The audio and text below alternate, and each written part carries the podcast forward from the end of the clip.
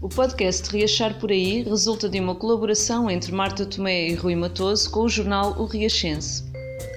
Mensalmente convidamos protagonistas da vida local e nacional para debaterem problemáticas da sociedade contemporânea. Riachar por Aí é também uma alusão ao sentimento de pertença à comunidade local de Riachos, sem nunca perder de vista o horizonte do mundo no qual todos navegamos, por aqui, por ali e por aí.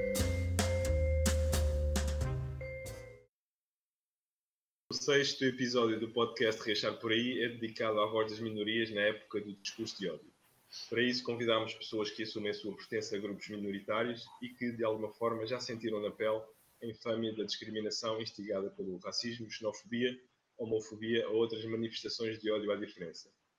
Para conversar sobre a atualidade destas problemáticas, trazemos três jovens que concluíram a escolaridade obrigatória em Torres Novas e com uma experiência de vida no campo da cultura e das artes. Convidamos a Vez Liberta, uma artista natural de Torres Novas que iniciou seu percurso no estudo da dança, movimento e artes performativas aos 14 anos com Marta Tomé. Prosseguiu nesta área na Escola Superior de Dança em Lisboa e na Academia de Teatro e Dança em Amsterdão. Como performer, destaca o trabalho desenvolvido com os artistas Ana Borralho e João Galante, Raymond Dog, Pedro Barreiro e Leonor Lopes. Como criadora, tem desenvolvido trabalho nas áreas da performance e poesia, debruçando-se sobre temas como empatia, queerness, herança e contaminação. Paralelamente ao percurso artístico, tem particular interesse no estudo do método Biochá e Zazen, da autoria de Zélia Sakai. Stella Schroeder, luso-brasileira, natural de Torres Novas e filha de imigrantes brasileiros que vieram para Portugal nos anos 90. Nos últimos dois anos, reparte o seu tempo entre Portugal e o Reino Unido, onde é estudante de Communication and Media na Universidade de Liverpool. Interessa-se por cinema e televisão, área que pretende seguir como carreira. O seu mais recente projeto vídeo universitário, You Don't Belong Here, fala das suas experiências a crescer em Portugal de forma a apontar o racismo, xenofobia e discriminação contra as minorias ainda persistentes no país. De momento, está a escrever a sua dissertação, onde explora as novas representações de género e sexualidade em cartoons direcionados a raparigas. E Cristina de Suprik, natural de Lviv, Ucrânia, em 2004, a sua família emigra para Torres Novas. Frequentou as escolas secundária de Maria Lamas e a escola secundária Artur Gonçalves e desenvolveu as suas bases artísticas na Escola Corpo da Dança. Prosseguiu os estudos em jornalismo e artes e humanidades em Portugal e Inglaterra. Coleciona histórias e imortaliza, que imortaliza em textos e memórias fotográficas, estendendo as suas paixões para a cozinha, moda, cinema e artes plásticas. Vamos começar por, hum, por esta que incide sobre o discurso de ódio. Este discurso vem sendo galvanizado pela ascensão mundial da extrema-direita, como, como, como, todos temos apercebido na, na comunicação social, por exemplo, da extrema-direita e do populismo autoritário. E a sua omnipresença engloba todas as expressões que propagam, incitam e promovem formas de ódio baseadas na intolerância e no desrespeito pelos direitos humanos. Um, tendo em conta a vossa experiência e a vivência que tiveram já em cidades cosmopolitas, que exemplos é que vocês nos podem trazer para aqui de boas e também de más práticas que identificaram nesses lugares e como é que eh, julgam ser possível difundir essas boas práticas uh, em cidades pequenas e médias, como o caso de Torres Novas. Uh, quem é que quer começar?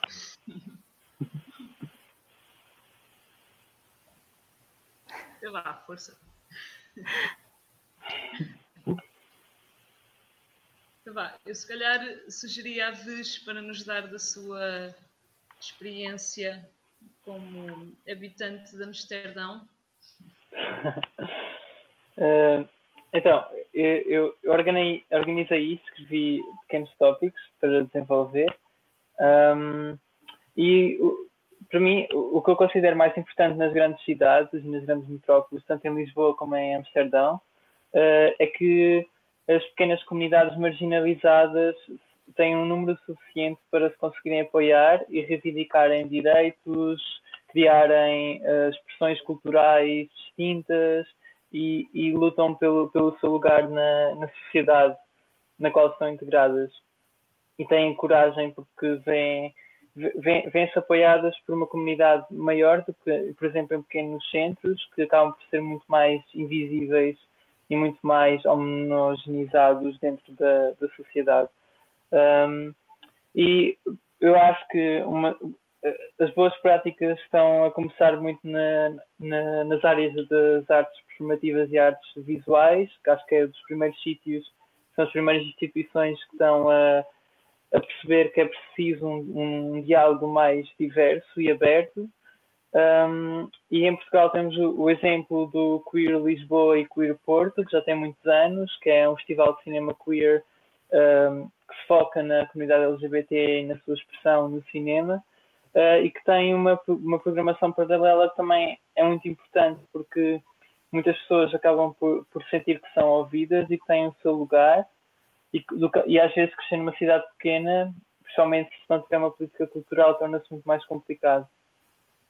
Uh, no, no caso de Amsterdão, ter sido uma das primeiras uh, cidades a reconhecer o casamento homossexual, uh, existe uma, um, uma nota-se que há uma preocupação maior e crescente e que está muito mais neutralizado na mente das pessoas que têm que aceitar e que não devem ter preconceito perante uh, expressões de género e de sexualidade que divergem da, da heterossexualidade e, e, e da, do cisgênero, como pessoas transgêneras ou pessoas gays, lésbicas, bissexuais. Um, e, e lá há, há, um festival que, que, que, eu gostei bastante de, de, ir, que é o International Queer and Migrant Film Festival, uh, em que é o Festival Internacional de Cinema Queer e Migrante, ou seja, eles dão espaço para as pessoas queer uh, de outros países, que não, que não da, da Holanda, para, para propor cinema, para mostrar os seus filmes, para haver debates sobre essas problemáticas e quem é que tem o acesso a quê. E isto, este tipo de práticas, este, por exemplo, este, estes dois festivais, não é? No fundo, um em Portugal, outro, outro na Holanda, um, abrem muito espaço e, e, começou pelo cinema, mas, por exemplo, agora também temos o exemplo da Boca Bienal, que, que em Portugal, de dois em dois anos, tem uma programação que, que de uma maneira crítica, de uma maneira uh, tem, tem o cuidado de, de, dar voz a grupos que normalmente são marginalizados e, e, envolvendo, normalmente acontece no Porto e em Lisboa, mas que todos os anos escolhem outra cidade, acho que no próximo ano vai ser em Faro. Um, e, e, em termos regionais, temos materiais diversos que já não, já não se encontram em Torres Novas, mas que teve um papel muito importante para mim, pessoalmente, quando estava a, a crescer um, e a formar-me como coreógrafa. Um, e, e, pronto, é engraçado porque é, os tipos de propostas que o Teatro Virgínia e Materiais Diversos traziam, uh, que consigo ver em grandes centros e que de alguma maneira dava espaço a pessoas existirem nas suas particularidades neste lugar, que é de Riachos e Torres Novas, de alguma maneira uh, foi desaparecendo e isso, portanto, isso preocupa-me muito e, e acho que, que, é importante haver esse reforço e acho que é importante a, a comunidade e, e uh, local ter, ter essa atenção. Uh, por exemplo, propondo um desses festivais ou, ou, dando apoio a lugares que se preocupam com isso ou contratando professores que têm essa essas problemáticas em questão. Um, e, por exemplo, tenho, tenho uma amiga minha que esteve no, no Reino Unido uh, e ela é uma, uma, pessoa não binária, como eu, e ela usa, e em inglês tem, existe o pronome they, them, que, que é o terceiro pronome, o pronome não binário, uh, que em Portugal não existe, que só existe ele e ela, uh, e que as instituições lá, na, Inglaterra, já têm muito esse cuidado de, de tratar as pessoas pelo pronome que a pessoa diz. E que cá muitas vezes ainda há muito desrespeito, ainda não há muito conhecimento e acho que isso começa tudo pela escola e pela maneira como a sociedade se organiza uh, à volta da ideia de, de, do que é que é possível uma pessoa uh, querer para si, o que é que é possível, o que é que, é, o que, é que se deve respeitar, o que é que é alvo de, de chacota, por exemplo. Uh, portanto, acho que, acho que começa muito pelas instituições e que em muitos desses sítios, como por exemplo Amsterdão, um, tu vês pessoas a trabalhar em lojas e em cafés com expressões de género que divergem da norma, vês homens, homens que não sei se são homens, mas pessoas que aparentam ser de sexo masculino, com as unhas pintadas e com saias e, e que não, não são discriminadas e que já têm e que notas que foi por um trabalho que foi eh, de, de apoio na cultura e do respeito e de, do reconhecimento destas pessoas que começou na cultura, que começou nas artes uh, e que se difundiu pela sociedade e que empresas privadas, que cafés, dão oportunidade a pessoas que historicamente foram sempre postas de parte e que ocuparam trabalhos mais precários ou que muitas vezes são assassinadas. E acho que é urgente, uh, é urgente identificar esta, esta, esta, estas novas ferramentas que aparecem e estas novas vozes e, e, permi e permitir que elas se inserem na, na sociedade. Uh, Sim. E tu, tu consideras que essas práticas que viste, que assististe e que participaste, uh, nomeadamente essas que estavas a falar na Holanda, que isso de alguma forma dissemina então a voz e a diversidade na, na, na comunidade dita mais uh, homogénea ou a comunidade mais normal, entre aspas, uhum. Uhum. consideras que isso, que isso realmente tem essa relevância também? Ou, ou pensas que de alguma maneira esses, esses festivais ou esses encontros também ficam demasiado fechados? O que é que tu sentiste? Achas que isso abre para a comunidade uhum. Uh, as práticas? Uhum. Eu acho que uh, uh, eu, eu acho que abre bastante. eu acho que abre bastante, porque se, imagina se, se pensarmos uma coisa tão que agora quase se torna tão banal como as drag queens, com, com o programa RuPaul Drag Race, que aquilo começou em comunidades marginalizadas negras, uh, trans, transgêneros e, e gays no, nos Estados Unidos. E que no, que no início era, era de um sítio muito específico, de pessoas que estavam a ser presas injustamente, um, ehm, que, faziam, que faziam trabalho de prostituição porque não tinham qualquer tipo de acesso ao tipo de trabalho pela sua identidade e expressão de género uh, e que criaram esse tipo de, de estética, criaram esse tipo de, de, arte e de performance. E agora, de repente, há um programa norte-americano gigante que, que, todo mundo está, que, todo que, grande, que uma grande parte das pessoas estão a ver e que na minha idade é mesmo muito conhecido. Um, e, e, tu percebes que começou pequeno e que se calhar aquele tipo de expressão e aquele tipo de organização e de ajuntamento e de, de, de reclamar uma força conjunta começou num sítio marginalizado e que, e que supostamente não estava a ter impacto na, na sociedade, mas que com o tempo, devido, devido à influência que aquilo teve, as coisas foram escalando e agora essas pessoas têm um, um lugar muito, muito mais aceito e muito mais respeitado na sociedade. Por isso eu acho que, acho que é importante nesse sentido, porque vai construindo, é como, uma, como, como os teatros municipais, não é? quando tem uma programação crítica e consciente, uh, tu notas a diferença de pequenas cidades, uma cidade como Torres Novas ou de uma cidade em que não houve uma política cultural durante muitos anos. Tu notas a diferença nas gerações, notas a diferença no qual as pessoas têm à vontade com a sua identidade, por exemplo, e qual elas têm ferramentas para falar sobre isso também. Uhum. Ok, obrigada. Para alguma das outras convidadas? Stella, Cristina? Bem, eu vou pegar naquilo que a falou sobre um, a educação, porque eu acho que nas universidades, por exemplo, em Londres, uh, não só há uma promoção gigante de culturas diferentes, uh, com eventos como o Black History Month, temos o, a Semana da Comida Indiana, com toda uma inclusão de toda a cultura, porque a Inglaterra realmente, e em Londres, uh, é uma sociedade super global e multicultural ao nível que de uma pessoa que sai daqui quase entra em choque porque não está à espera de ver aquilo. Uh, aquilo no sentido de aqui, para além de ninguém conseguir pronunciar o meu nome, e quando a seguir ao J, quando a seguir ao J os professores paravam e ficavam a olhar para a folha de maneira estranha, eu já levantava o braço e dizia que olá sou eu nos primeiros dias de aulas. Um, lá eu não me sentia especial, especial ou diferente, porque toda a gente é diferente. Uh, essa é a grande diferença.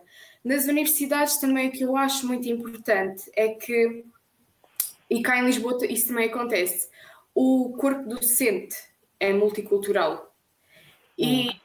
para quem vem de uma cidade como Torres Novas, onde o corpo docente é muito homogéneo, não temos quase diversidade uh, de, muitas vezes até de género uh, em muitas escolas, mas um, em muita diversidade racial também não há, posso ser assim, e que tu vês um corpo docente multicultural que fala diversas línguas e que realmente, porque através das línguas eu acho que é a maneira como mais podemos interagir com uma outra cultura e conhecê-la e entrar de uma forma empática, porque senão caímos uh, no etnocentrismo e no discurso de ódio e tudo aquilo que vem por aí. Sim. Eu até posso pegar do que ambas vocês disseram uh, e eu tive exatamente as mesmas experiências, especialmente aquele choque. É um choque cultural chegares à Inglaterra e vês tanta gente diferente e não só vês as pessoas, esta diversidade de pessoas, mas também uh, tu sentes-te que tu sentes-te não diferente, mas ao mesmo tempo tens a, a impressão que as pessoas veem-te mais, porque não há aquela coisa do género, ah, és o outro, és diferente. E pegando tanto na questão da educação e como é importante e a cultura também, um, Liverpool, pronto, é onde eu estudo, é, é, um, é uma cidade interessante, porque no contexto do Reino Unido é a cidade mais anti-direita que existe no Reino Unido. Eles chegam a um ponto de ser uh, um ódio que eles têm à direita inglesa. Um, e isto já vem uh, de há muitos anos para trás uh, e há uma coisa que foi cimentada com a Margaret Thatcher porque eles odeiam-na lá falem no nome dela em Liverpool e é, é uma é, com certeza vão, vão ouvir uns insultos muito maus um, e próprio Liverpool também é uma cidade muito cultural é uma cidade musical é uma cidade artística um, nós eles têm grandes estrelas que foram criadas lá e foram cultivadas lá.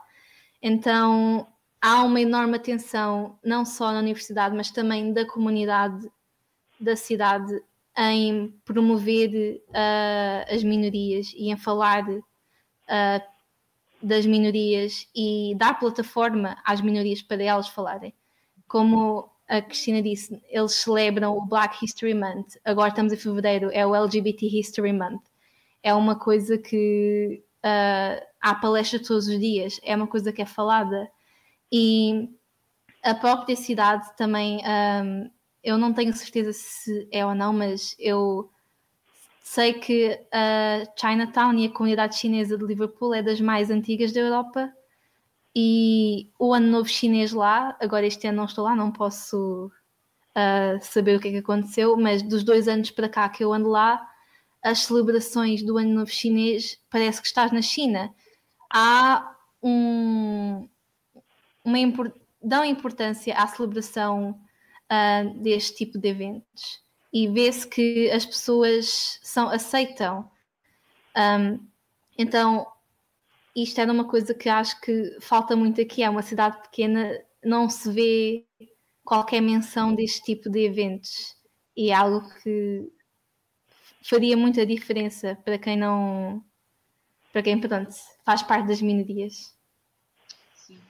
Sim. Eu penso que é essa diferença para quem faz parte das minorias e para quem não é das minorias, mas que deveria ter esse, não é? esse conhecimento, ou deve, deve ser também alertado para a existência das minorias, não é?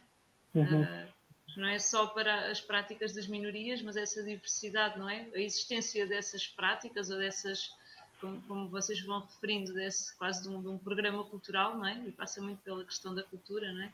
Uh, é fundamental uh, existirem, existirem esse, esses programas, esses debates, esses festivais, esse, esse espaço para dar voz a, essa, essas comunidades e, e, introduzir essa diversidade cultural, esse discurso de diversidade cultural na, na comunidade em geral, não é? Tanto para as minorias como para a própria comunidade, um, que realmente eu, eu uh, acho que realmente, como, como eu vos estava a dizer, aqui em Torres Novas é, é praticamente inexistente, não é? E vocês também estavam a comentar o mesmo, não é? Há uma certa homogeneização de, um, das, das práticas culturais e da vivência, não é?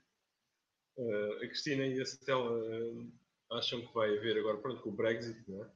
vai haver alguma alteração nessa, um, nessa configuração das práticas e da diversidade uh, pela saída da, da, da, União Europeia. Pronto, eu digo isso também porque, ao fim e ao cabo, um, um dos fundamentos né, da União Europeia tem muito a ver com esse slogan, com esse princípio da unidade na, na diversidade. Né? Mas, ao fim e ao cabo, por exemplo, em Portugal, uh, parece que não pertencemos à União Europeia nesse sentido, porque a diversidade de facto não é acolhida e não é promovida uh, ativamente. Acham que pode haver alguma alteração na, na Inglaterra por causa dessa saída do, da União Europeia? Não? Ou que é uma é coisa sim. enraizada? A minha experiência como estudante e daquilo que eu tive a pesquisar antes de ir para lá é que os estudantes não vão parar de ir para lá porque realmente o nível de ensino é conhecido como o melhor quase melhor em muitas das áreas. Por isso vai ser muito mais difícil de conseguir os visas e os não sei quês, mas eles estão lá para ajudar, eles são super prestáveis e imensas subcomunidades dentro da universidade que se ajudam umas às outras. É um discurso de partilha, sobretudo, um, e de recepção à partilha porque toda a gente, e é assim que definimos uma nação, que é o sentimento de pertencer a algo, pertencer a uma cultura, a uma língua, a uma religião. Uh, nós somos seres humanos, nós precisamos disto. Uh, passa muito também pela, pelos sentimentos, uh, na, pelas emoções, não tanto pelo físico, porque, por exemplo, com o caso que aconteceu há pouco tempo com o CEF, que estava envolvido o CEF, uh, de muito que eu pesquisei, porque realmente estava a tentar entender a situação, porque é perto de mim, é perto do meu caso, um, não consegui encontrar uma razão lógica e não há uma razão lógica para a vida de um ser humano ser tirada por outra, por outro ser humano. Um, lógica ou racional, por isso parte das emoções e emocionalmente toda a gente precisa de se sentir acolhido e do sentimento de partilha e de pertença e autorreflexão, muita autorreflexão, porque devemos todos pensar em como nós estamos inseridos num contexto enquanto nós pertencemos a uma cultura, dentro de outra cultura. E dentro da cultura, mesmo assim, há muitas outras subculturas. Uh, temos que ter a noção de o que é que nós somos e a abertura para perceber como é que nos inserimos dentro da globalização e dentro de, das outras sociedades em que, em que estamos. Por isso, epá, o mundo tende para o virtual, para a globalização dos estudantes, dos empregados, de não só agora os financeiros que vão de um lado para o outro, é toda a gente, é, as companhias têm muitos empregados multiculturais. Um, e esta mentalidade de, um pouco do velho do restelo, como conhecida cá em Portugal, tem que ir para o lado porque realmente o mundo vai inovar, quer o velho queira, quer o velho não queira. Tela, ias dizer alguma coisa? Um, sim, eu, pronto, eu também acho que, como a Cristina tinha dito, as pessoas vão continuar a ir para lá. Não acho que o Brexit uh, vá, seja um grande impedidor um, de continuar a haver muitos estudantes da Europa e de fora a ir para lá. Um, e a mesmo, pelo menos do contexto de Liverpool, um, eu acho que este tipo de celebração e de, de, de, do, por exemplo, do ano novo chinês e etc., não é uma coisa que vá acabar uh, só por causa do, do Brexit. Até porque há pessoas que votaram no Brexit e há pessoas que também não votaram. E dependendo um, do sítio e da cidade onde tu estás, obviamente há, há pessoas dos dois lados e há diferenças. Um, e como estes estudantes vão continuar a ir para a Inglaterra e vão continuar a ter uh, um papel importante, até na economia, principalmente nas cidades onde há as universidades, estes estudantes trazem uh, não só um nível de cultura e um nível de diversidade para o país, como também trazem, eles florescem a economia de certa forma. Então, um, duvido imenso que o Brexit vá fazer grande diferença. Mesmo. Obrigado. Obrigada. Uh, vamos passar à questão seguinte. Uh, se por um lado as minorias são apontadas como sendo as grandes culpadas de problemas sociais, como a criminalidade e a subsidiodependência, por outro, são invisíveis do ponto de vista da sua representatividade social, política e cultural. Este estranho paradoxo, então, leva-nos a, a questionar porque é que, afinal, eh, elas são acusadas de tantos males e, simultaneamente, têm tão pouca ou nenhuma representatividade política e uma diminuta visibilidade no espaço público. Uh, gostava que vocês comentassem. Querem. Epá, o que dizer é que realmente é um paradoxo engraçado, porque de facto uh, temos figuras e temos mesmo uma população que, que vê as minorias como pronto, não, não só as marginalizam, como as consideram como marginais, no sentido pejorativo. Uh, e isto uh, não vem só, obviamente, dos estereotipos e das ideias racistas, xenofóbicas, etc.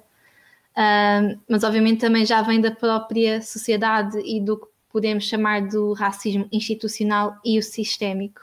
Uhum. Já por, por não, não, natureza, mas de como a sociedade foi criada e como nós vivemos as pessoas das minorias normalmente são postas em bairros mais pobres, uh, vivem nesses bairros mais pobres, um, onde há escolas piores, há menos recursos, as bibliotecas são mais pequenas, então eles já estão na própria, digamos, na, na, na planta da cidade, já estão do lado de fora e também têm acesso a menos coisas que a população geral.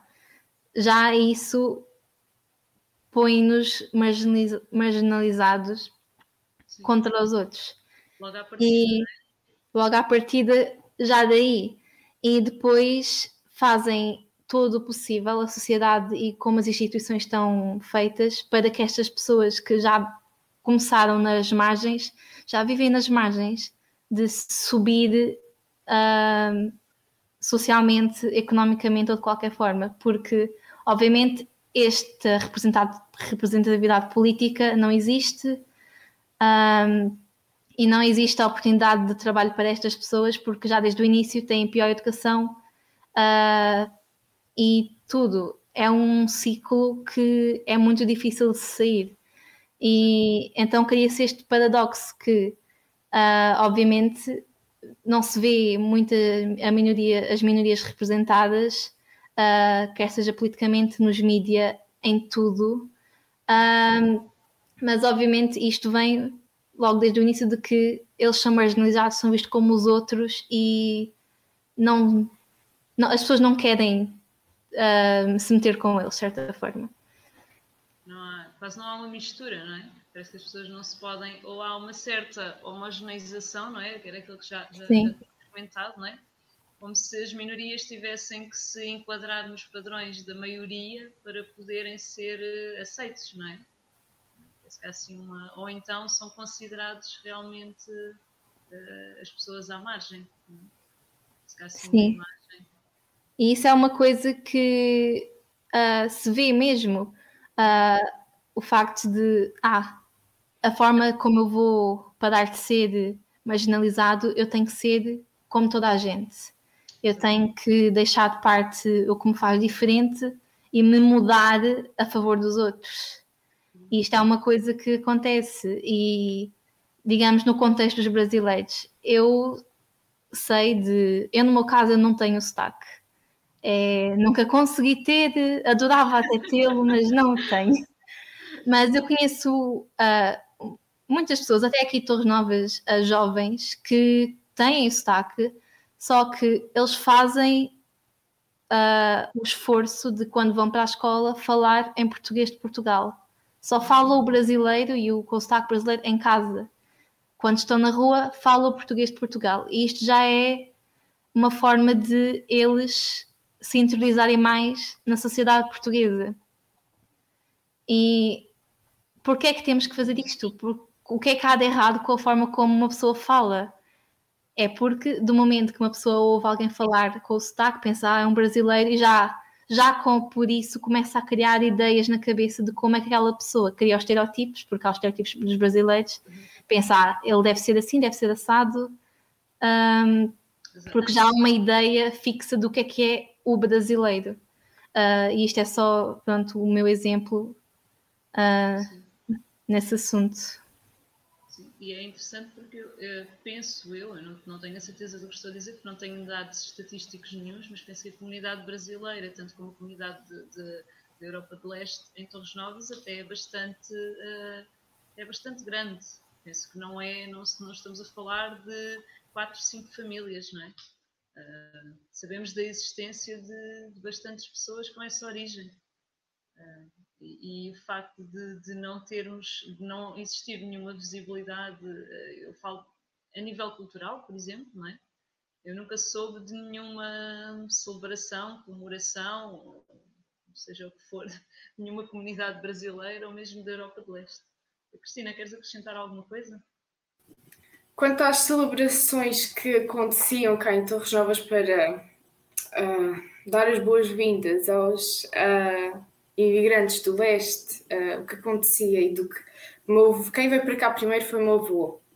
E aquilo que ele me contava que era tudo muito primitivo e à base de estereótipos, que era até humilhante, e ninguém gosta de passar pelo humilhante, porque era feito uh, por portugueses para os outros, como não havia ainda. Um, segunda geração de imigrantes, podemos dizer assim, porque eu não considero portuguesa.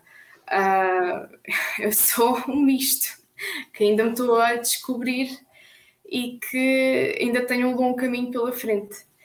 Uh, mas é isto, é, as celebrações realmente não eram representativas, não eram acolhedoras e não era aquilo que um, podemos falar hoje em dia. E acho que como o mundo está tão rápido na globalização, um, o, o que temos de estudos acho que está um pouco antiquado. E se formos um, pelos uh, manuais e de como estou-me a lembrar de Bradford Hall, por exemplo, agora, um, se formos por aí, eu acho que caímos na tentação de não enquadrar agora, uh, não, não ajudar em nada os novos imigrantes, podemos dizer assim, porque os novos imigrantes vêm com uma mentalidade completamente diferente. Um, uh, ah, quanto à assimilação, uh, sim, claro que Torres Novas é uma comunidade pequena, também não se pode esperar muito de uma comunidade pequena onde muitos dos habitantes até os anos 80 ainda andavam aí em terra batida, não, uh, não se pode realmente esperar que grande coisa venha muito rápido.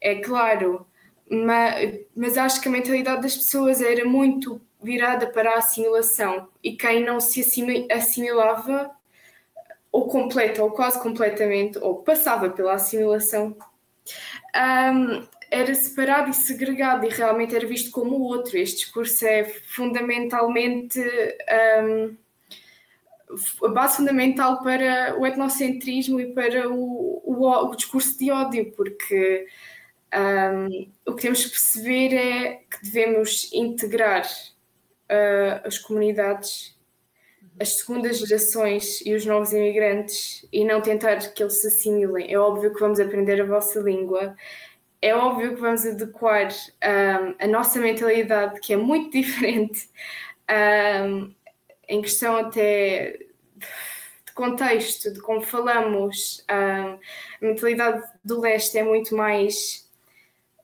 de ler as emoções, não é de, nem de ler as emoções, é de perceber o subcontexto das coisas, enquanto que os portugueses são muito mais diretos e são capazes de explicar tudo tintim por tintim, porque não um, partem do princípio que conheces as bases.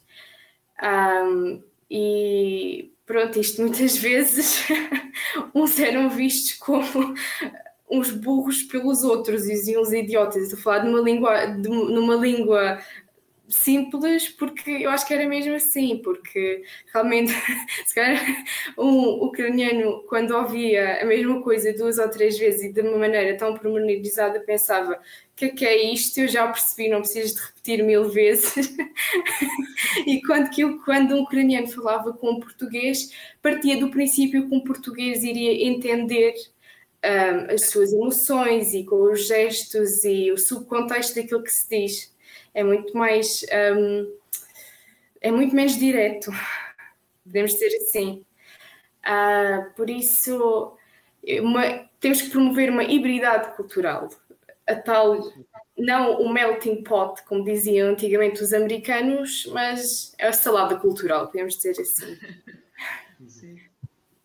Eu acho que estas, estas respostas uh, também levam a outra questão, que é como é que essas pessoas não, e os respectivos grupos minoritários que estão, ao fim e ao cabo, marcados por diversos processos de estigmatização e discriminação, podem eh, eles mesmos superar essa segregação a que foram subordinadas e posicionar-se num lugar de, de emancipação, reivindicação, eh, transformando as circunstâncias dessa opressão em condições de, de igualdade e liberdade, ou seja, em termos da, da, autonomia e da participação dessas pessoas na, na vida pública acham que isso é viável uh, nestes contextos, né? nestes contextos, nestes territórios de baixa densidade ou de estas cidades mais pequenas, como Torres Novas ou como tantas outras em Portugal. Não é? Estamos aqui a falar de Torres Novas, mas os 308 municípios que existem em Portugal, são, a maior parte deles são muito idênticos. Uh, em termos de mentalidade, em termos de, dessas formas todas da violência simbólica não é? que é exercida uh, na assimilação ou, na, ou, na, ou nessa dimensão da linguagem mas ao fim e ao cabo o que, que eu julgo que marca a diferença é um bocado esse poder de emancipação e de liberdade que os grupos marcados pela hum, estigmatização sofrem. Como é que acham que é possível resolver isto? Luís, começamos por ti agora. Ok, então eh, eu acho que o mais importante é ver é, as pessoas, ou seja, eu acho que este podcast traz isso e acho que é preciso isso em todos os aspectos de, eh, de reformas políticas, de reformas culturais, é perceber que as primeiras pessoas que devem falar, uh, as pessoas devem falar de si. Então, se, uma pessoa tem uma empresa, tem um teatro, tem uma câmara e, e, vê só, só pessoas. Uh, uh, portuguesas só com, com descendência portuguesa, uh, heterossexuais, brancas. Se, se virmos que, que, se olharmos à, à, nossa volta e vimos que só estamos rodeadas e rodeados por, uh, por pessoas que, que têm acesso ao poder, se calhar alguma coisa está errada, porque provavelmente vamos deixar muitas pessoas de fora porque não temos sequer conhecimento de necessidades de muitas pessoas que normalmente são postas de lado. Então daí ser muito importante o lugar de fala e de falar de, das pessoas falarem sobre o seu próprio corpo, sobre as suas próprias intimidades, isto pensando numa maneira, numa forma mais performativa e em questões de género, mas também da sua cultura e de, e de perceber que, por exemplo, o que a Cecília estava a dizer de, de pessoas brasileiras ou luso-brasileiras que têm vergonha de falar com o sotaque brasileiro, tipo, como é que é possível ainda estarmos nesse ponto, não é? De uma pessoa uh, sentir vergonha da sua própria identidade cultural, da sua própria expressão de fala ou da sua ou da sua expressão de género ou da sua sexualidade, como, como há, muitas, há muitas pessoas uh, homossexuais em, em, em Torres Novas, por exemplo, que estão dentro do armário e que até têm posições e cargos importantes, mas que não assumam a, sua sexualidade e não estão à vontade para não serem discriminadas e vivem a sua vida sexual e romântica, que é uma coisa tão essencial da nossa conexão, de pronto, uh, e vivem às escondidas porque têm medo da discriminação. E isso é uma vergonha e isto é preciso ser falado. Os jornais não falam disso, uh, nos comícios, na, no Teatro Virgínia, uh, ou, ou, nos jornais, ou, ou, na biblioteca, tem, tem que haver focos nesses grupos para que as pessoas possam efetivamente viver uma vida sã e, viver com respeito e com amor por si próprias, não é? E por a sua comunidade e pelos seus. Um, é, é, isso que me vem assim à cabeça. Sim, até para, para as próprias pessoas também se entenderem, não é? Vocês falam muito desse sentido de pertença ou da identidade, não é? Se não houver também uhum. discurso, se não se falar sobre nada, uh, quem sente qualquer coisa que não, é, não está bem, como se não, não estivesse a pertencer a um local, também se não for falado sobre isso, estou a falar nomeadamente em vocês como jovens que cresceram aqui, um, provavelmente se não houver um certo discurso ou uma certa descoberta ou acesso a mais informação ou mais debates ou mais das disciplinas de cidadania nas escolas, por exemplo, mas que provavelmente nem, nem, nem se fala muito sobre estes temas ou fala-se de uma forma muito leve, não é? Uhum. Fala-se muito no geral, não é? Muitas vezes é falado, sei lá, as questões das minorias, eu não sei se realmente são faladas, ou as questões de direitos humanos fala-se muito, mas muitas vezes vamos a, uma questão mais do trabalho infantil ou o direito dos refugiados, etc. E não falamos de questões tão, tão pertinentes como são estas mais básicas da identidade das uhum. próprias pessoas que estão ali à frente, não é? naquela turma. Claro.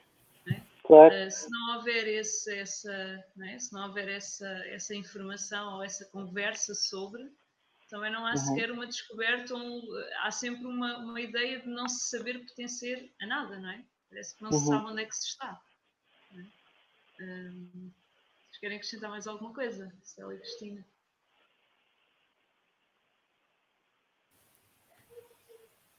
Sim, eu concordo tudo com o que a vez disse. É mesmo, há uma necessidade de haver essa representação e é uma coisa que tem que ser falada. Não podemos simplesmente. Uh, não se pode esperar que esta emancipação venha só da pessoa, porque nós, como indivíduos, já temos que lidar com a nossa própria identidade e como nós nos identificamos.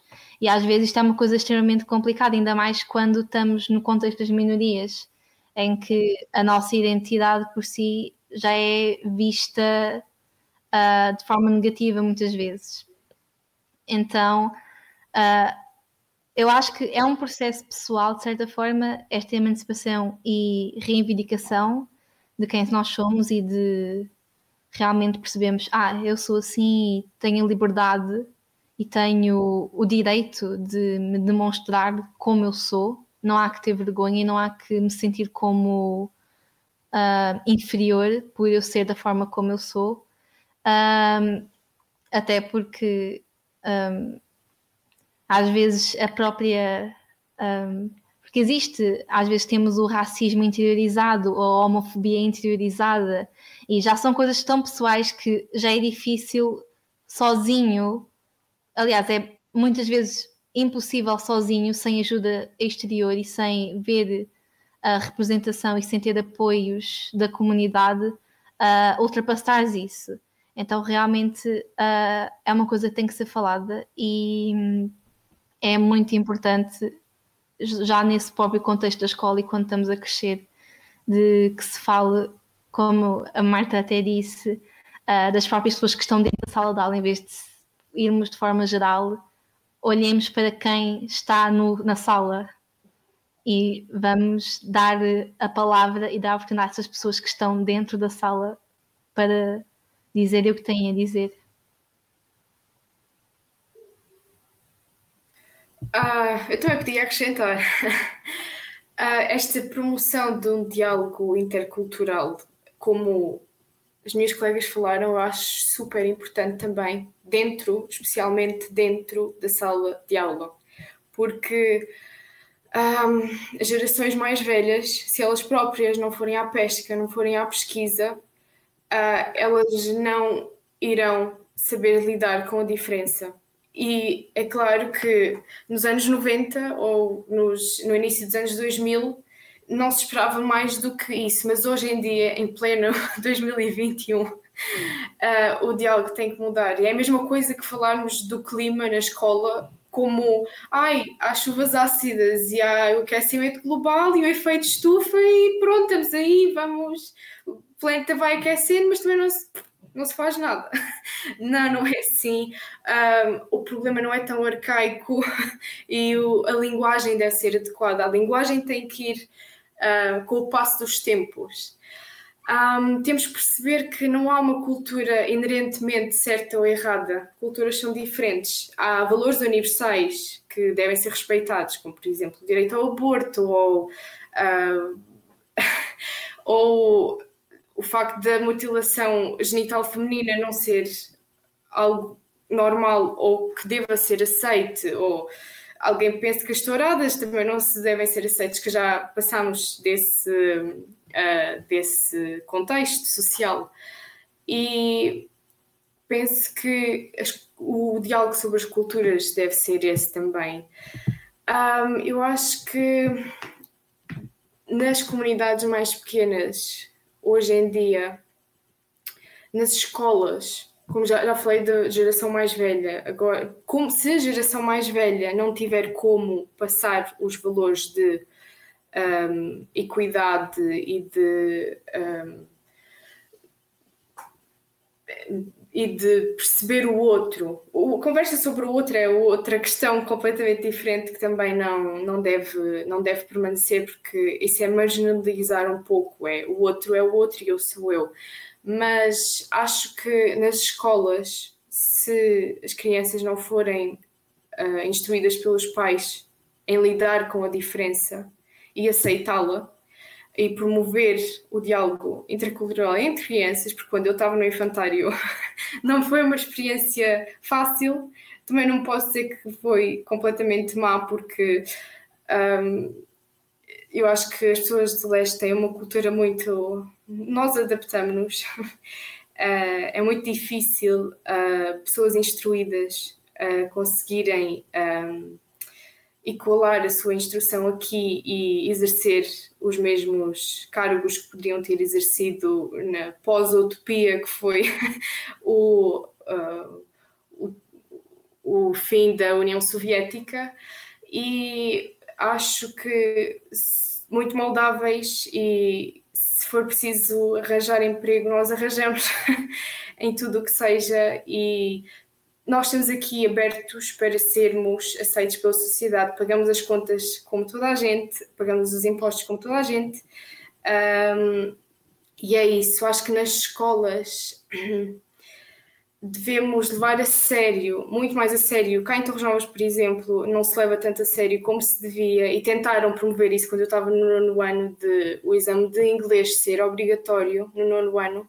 Eu acho que devemos levar a sério a aprendizagem de uma segunda língua, porque de novo é pela língua que vamos tendo contacto, o primeiro contacto com as outras culturas, se não houver o contacto com crianças de outras um, outras nações e de outros valores é pela língua, é mergulhar na cultura, não é dizer que London is the capital of Great Britain e vamos ficar por aqui, ou, que, ou que os ingleses tiveram um império aqui ali, ou que os portugueses foram à África. Isto também realmente. Uh, eu acho que o estudo da história deve ser muito mais minucioso do que ele é. A história é escrita pelos vencedores e toda a gente sabe disto. Um, cá em Portugal isto é uma cultura completamente de nós somos os vencedores, nós somos os meus mesmo. O pós um, Segunda Guerra Mundial, quando toda a gente uh, libertou, podemos dizer assim, descolonizou as suas colónias, Portugal continuava a manter que, não eram colónias, era território extramar, que era para continuar a ter este diálogo. Um, acho que Portugal ainda tem, e é por isto que se cria também o discurso de ódio, é, é por isto que a Grã-Bretanha também saiu da União Europeia, porque eles querem voltar aos dias do Império, mas é impossível. Uh, e é por estas poucas instruções e uh, devemos, o foco da história, eu acho que é muito pouco centrado cá em Portugal, acho que deve ser muito mais obrigatório e acho que deve ser abordado por, uh, por exemplo, eu estou farta de saber que a Inglaterra teve na Índia e que, que é que eles fizeram de bom na Índia. Eu gostava de ver a perspectiva da Índia sobre o que é que eles fizeram lá. Eu gostava de ver a perspectiva de Macau sobre como foi ter os portugueses lá, ou de Angola, ou do Moçambique, ou do Brasil. Do Brasil já temos, porque a língua em comum um, fala muito também, eu acho que é mais fácil. Um, também tem, por exemplo, na Europa do Leste, eu andei numa escola ucraniana durante muito tempo, também aos sábados, e a história lá dividia-se em história da Ucrânia e vista de ponto de perspectiva ucraniana e tínhamos a história mundial, que dávamos China, dávamos África, dávamos América, dávamos Índia, dávamos tudo e mais alguma coisa. E acho que a falta de, de conhecimento que, com que eu saí da, da escola secundária, eu fiz, eu fiz Línguas e Humanidades, eu tive história aprofundada, uma história aprofundada sobre o capitalismo, sobre a maneira de. Eu não sei nada sobre Ásia, eu não sei nada sobre África, para além dos descobrimentos dos portugueses e do que é que nós fizemos de lá e o que é que nós. as rotas de, de comércio, eu não sei mais nada. Se eu quiser saber, eu tenho que ir à procura. E isto passa muito uh, por aí. Acho que a base de política e de filosofia seria tão importante como nos ensinarem também como é que se fazem os impostos e como é que se pagam os impostos e como é que eles funcionam. Uh, porque é realmente um trampolim para a pessoa. Eu sou curiosa inerentemente, por isso eu ia atrás mesmo assim.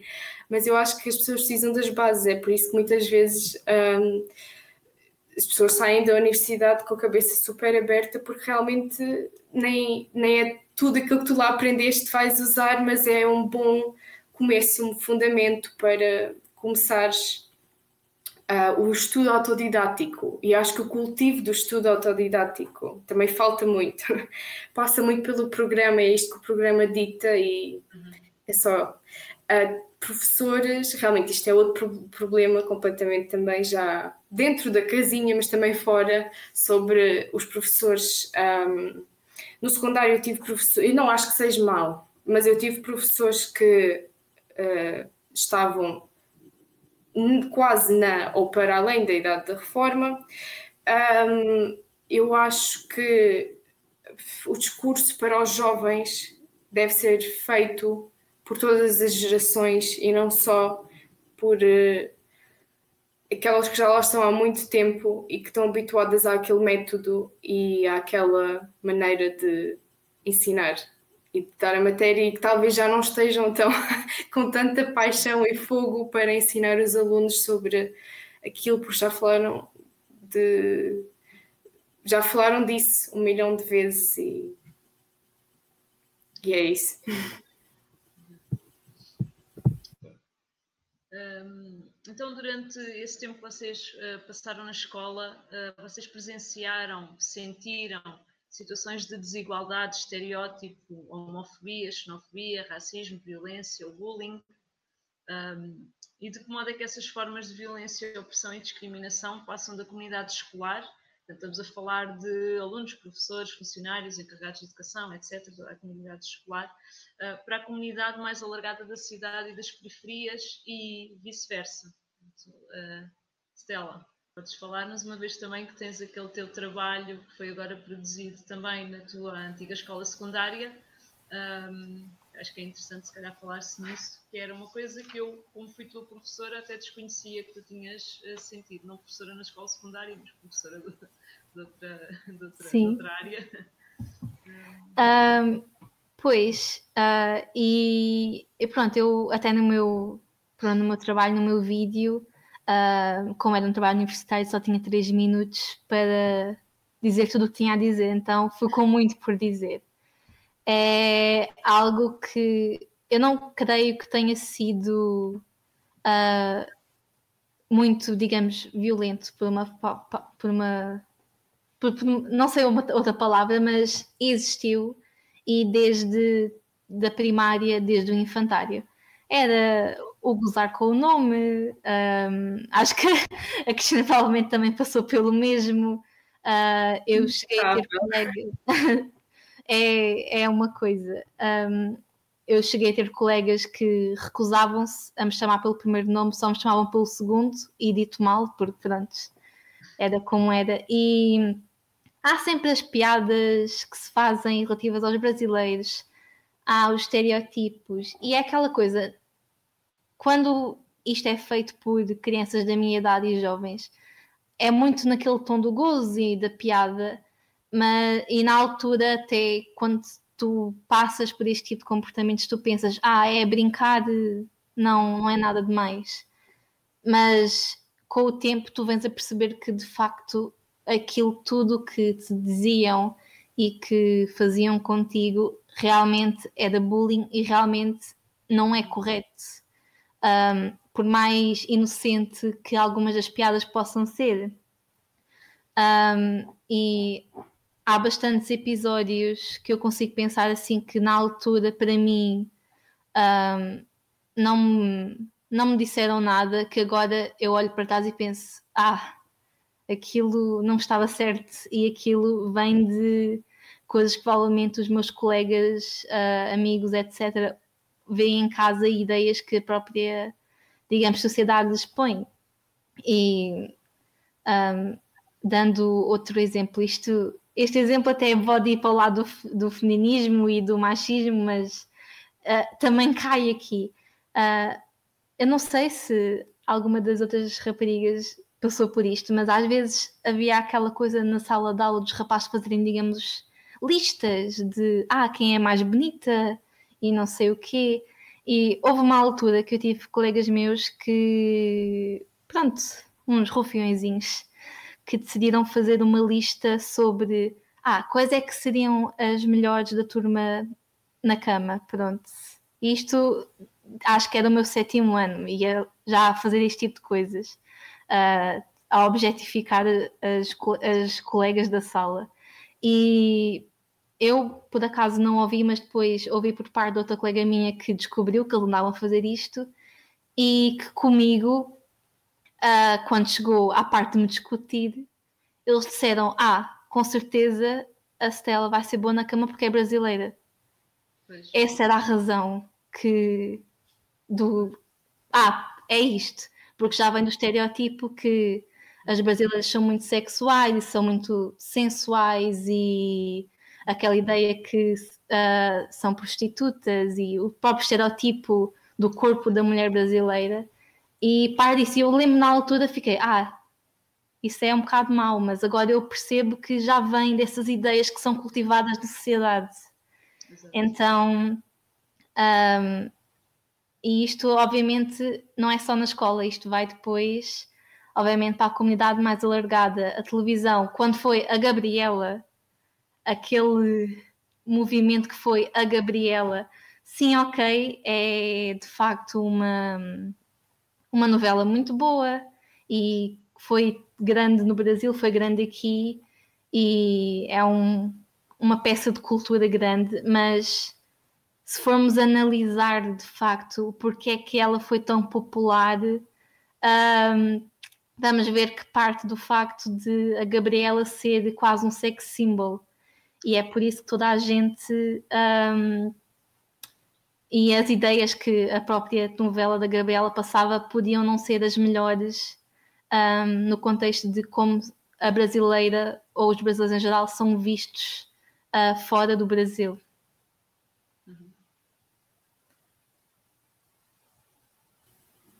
Uh, eu acho que. Oh, Diz isso, força, força. uh, eu, queria, eu queria falar agora porque realmente o tema é bem parecido e as mulheres ucranianas passam muito por estes estereótipos também, até ao ponto de haver carros uh, na altura, agora não, carros pararem ao pé delas e perguntarem quanto é que é.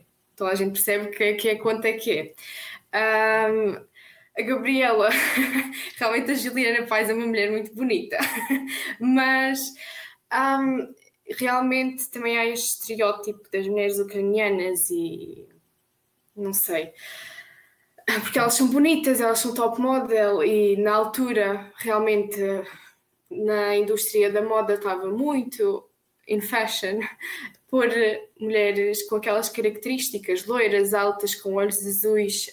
Um, com o corpo ali todo redondinho, uh, na passarela dos anos, do início dos anos 2000, depois de termos passado aquela altura das um, drag de heroin addict, do tipo de corpo, por isso acho que também se passou muito por isso. Eu realmente não gosto muito de falar da minha experiência um, escolar Sim, Porque... a questão até é, é, é, mais no sentido até daquilo que vocês também presenciaram, não propriamente até do que sentiram, mas uh, sentiram pessoalmente, mas até de outras situações que possam ter também uh, uh, encontrado, não é? Coisas que vocês possam ter observado com outros colegas ou até mais nesse sentido. Desculpa, Cristina, continua.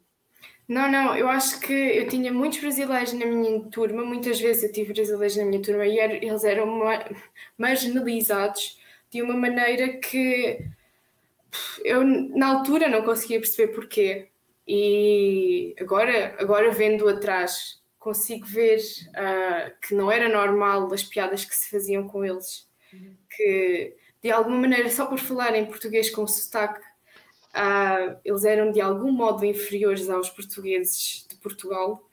Um, quanto em relação aos ucranianos, o que eu posso partilhar é que muitas das vezes, como a minha cultura é muito diferente uh, religiosamente, língua e tudo, uh, muitas vezes era-me pedido para eu partilhar o que é a minha cultura e o que são as minhas experiências e o que são. Um, como são feitas as nossas festividades e os nossos costumes.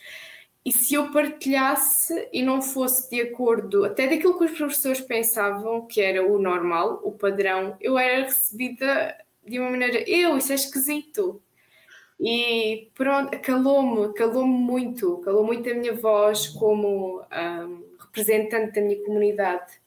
Uh, durante muito tempo estive calada sobre isso e não só o facto de dizerem mal o nome, ouvi a palavra Chernobyl mais do que eu gostava. Eu nem vivo perto da zona, eu não sou perto da zona, não tenho nada, quer dizer, tem tudo a ver, mas também não tenho nada a ver por outro lado.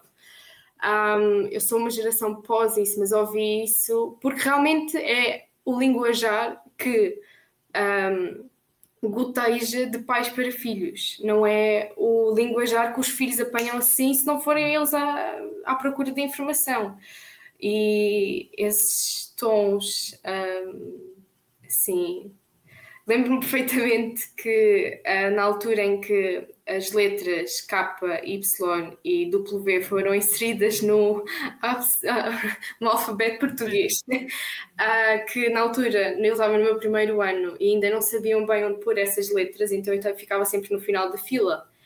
Um, e as outras crianças começaram a ver como inferior e depois sobrava sempre eu para os jogos e bem a educação física, não sei o que é isso. Frustrava-me porque eu estava ali, estava a tirar notas tão boas ou melhores quanto os outros e estava-me a tentar integrar e era muito difícil. Depois passava também por, por eh, situações desagradáveis e por situações uh, de uh, não aceitação e um, também passei muito pela, por exemplo, do sétimo ao nono ano, quando vem à tona todas as dificuldades da adolescência e quando começas a pensar realmente no quem és tu e a tentar encontrar-te. Um, eu mudei muito de uma criança que uh, era muito quietinha e um, tirava boas notas e não, não se opunha a nada. Um, eu comecei a dar a minha opinião, eu não sei que tive professores a dizer-me que tu mudaste.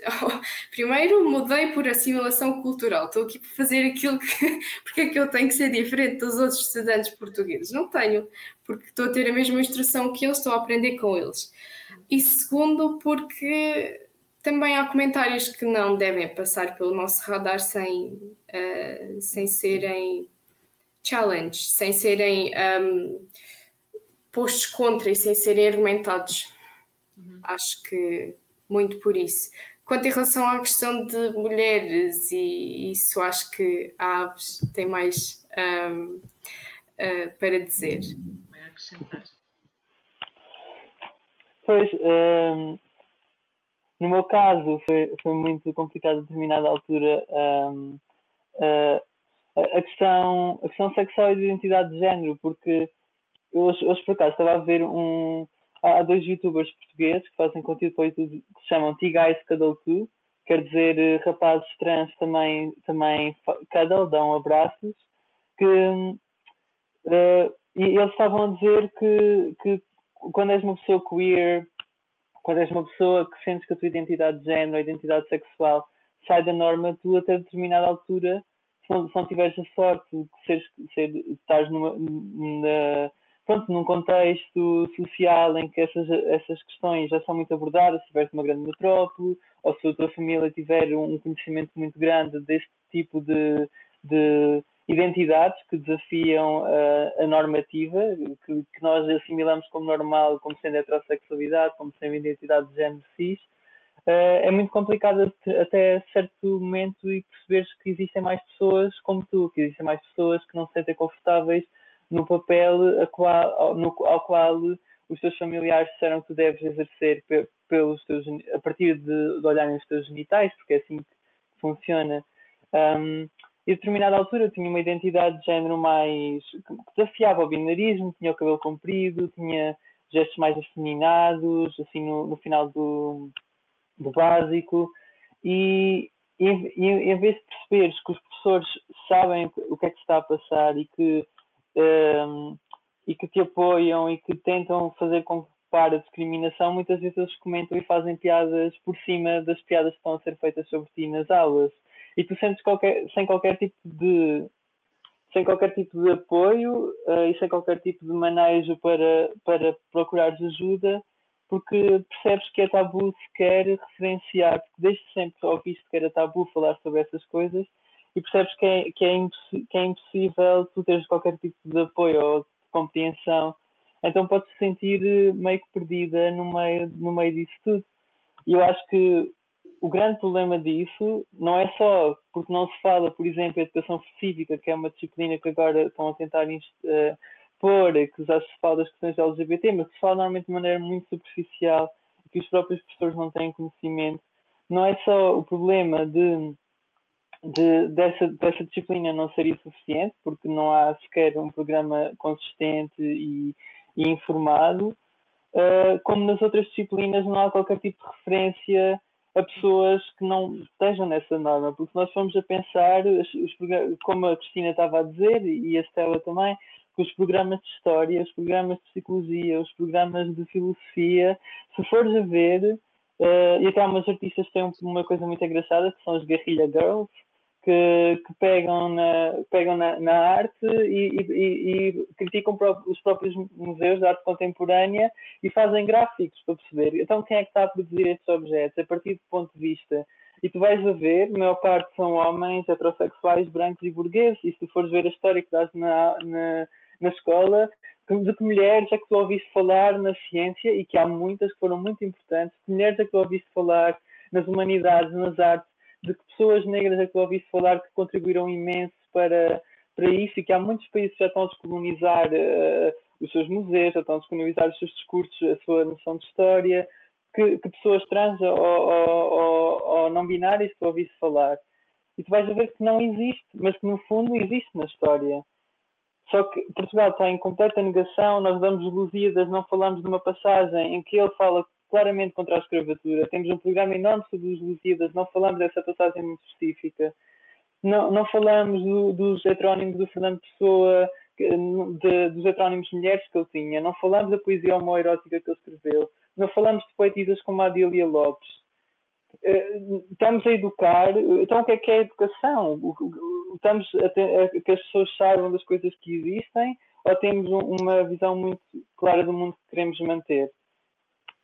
E isto é problemático, porque tu, de repente, vais para a escola e dizem que ali é que tu vais aprender sobre o mundo e sobre a realidade, mas não te sentes minimamente refletida naquela realidade que está muito ultrapassada e que já não faz sentido nenhum. Por exemplo, também estava há pouco tempo a ver uma palestra do Paulo Preciado, que é um, um filósofo trans não binário espanhol, um, e ele, ele, tem esta frase muito, muito engraçada que é a epistemologia binária e hierárquica colonial está em crise a partir de 1940, não somente por causa da resposta exercida pelos movimentos políticos de minorias dissidentes, mas também pela aparição de novos dados morfológicos cromossónicos e bioquímicos que tornam impossível a atribuição de sexo binária, mas continuamos nos BIs com sexo masculino ou feminino, enquanto há uma, uma em cada 400 crianças nascem com uma genitália é um sistema de reprodução que sai fora da categoria homem-mulher, que são as crianças intersexo e que muitas vezes são violadas, tal como as mulheres, há muito, a motivação genital feminina, uh, são violadas e são, e são transformadas para se encaixarem nessas categorias e acabam por ter uma vida horrível de, de imposição de um género, de de acabam por ter a vida sexual muitas vezes estragada por estas, este tipo de procedimentos médicos e por esta maneira de que continua muito arcaica de ver os corpos, de ver as relações, de, e percebes que, que essas pessoas têm a vida muito mais dificultada, dificultada no acesso a muita coisa por, por essa questão e acho que e acho que tem que haver uma reforma mesmo muito grande na na educação e, e, e, ir para além da, de, da visão europeia também, como a Cristina estava a dizer. Uh, por exemplo, na, na Tailândia, até, até, mil, até 1900, não havia, não havia homem nem mulher. As pessoas mais ou menos vestiam todas a mesma, mesma, a mesma roupa e havia diferenças conforme a, a individualidade. E isso é uma coisa que foi imposta pe pelos colonizadores. Ou na Índia tens o terceiro sexo, tens no México, tens, tens em África muitas comunidades também, tens na Austrália. E, e tu percebes claramente que isso não foi falado. Nós, nós falámos na história como se nós fôssemos lá só buscar ouro, como se nós não tivéssemos feito estrago nenhum, não tivéssemos quase destruído comunidades. Não, as coisas não são dadas com pormenores e com rigor é, é, nota-se que há uma, uma maneira de olhar o mundo. E as crianças vão para lá aprender e, e, são educadas em casa pelos pais por uma maneira muito específica de ver o mundo e que se calhar, por exemplo, em famílias de imigrantes até dizem para os filhos tentarem ser mais europeus ou, ou mais ou mais assim ou mais aquele outro para para encaixarem para não serem discriminados e a escola não, não, não está a fazer um esforço para que essas crianças não tenham vergonha de quem são isso, isso é muito triste e, e isso faz com que, não, que não, com que não haja evolução. Isso faz com que neste momento temos a extrema-direita a subir em Portugal, porque, porque nós não estamos a, a, a, pensar criticamente. Estamos, estamos a seguir um programa com, com objetivos que não são assim tão claros e que, e que deixam de fora muita, muita realidade. Eh. Sim. Eu acho, acho, acho importante o, este tema que vocês também trouxeram, este lugar do, do feminismo também, que está aqui latente também nisto tudo. Um, mas fundamental também nós percebermos a importância da escola. O vosso testemunho também traz essa, essa, essa perspectiva de que às vezes se esquece não é, da importância que aquilo que a escola é para as crianças é? e a forma como está a criar, no fundo, a formar as novas, as novas gerações uh, onde este discurso é, é, tão menosprezado, não é? Não, não, uhum. Nós não damos importância como se não se desse importância, não é? Não, não trazer uhum. estas questões para, para a conversa, não falar sobre as coisas, não colocá-las nos lugares devidos e certos, fazer uns debate, debates sérios sobre estes temas, uh, torna precisamente, uh, traz precisamente esta, portanto, estes lugares comuns não é, que continuam a perpetuar-se constantemente não é? Uh, e parece que não se consegue sair disto, porque realmente a realidade em casa, e Cristina também estava a falar nos velhos do Restelo, etc. Portanto, se calhar se em casa temos pessoas que tiveram uma formação, não é? Ou, ou avós, família, etc., que não tiveram, não cresceram com estas novas problemáticas, apesar de elas já serem uh, antigas, não é? É uma série, isto não é, não é novo, mas o discurso, trazer isto para o discurso mais público é novo, uh, é mais atual. Portanto, mas se a escola também não, não permite isso, é? se a escola não traz isso, na, na, e estou a falar isto na perspectiva das realmente a formação de crianças e jovens que precisam de discutir sobre estas coisas com pares e com pessoas que, que realmente tenham essa importância e essas outras perspectivas e abrangências dos temas, é complicado que seja só a escola, eh, que seja só em casa a família que consiga fazer isso.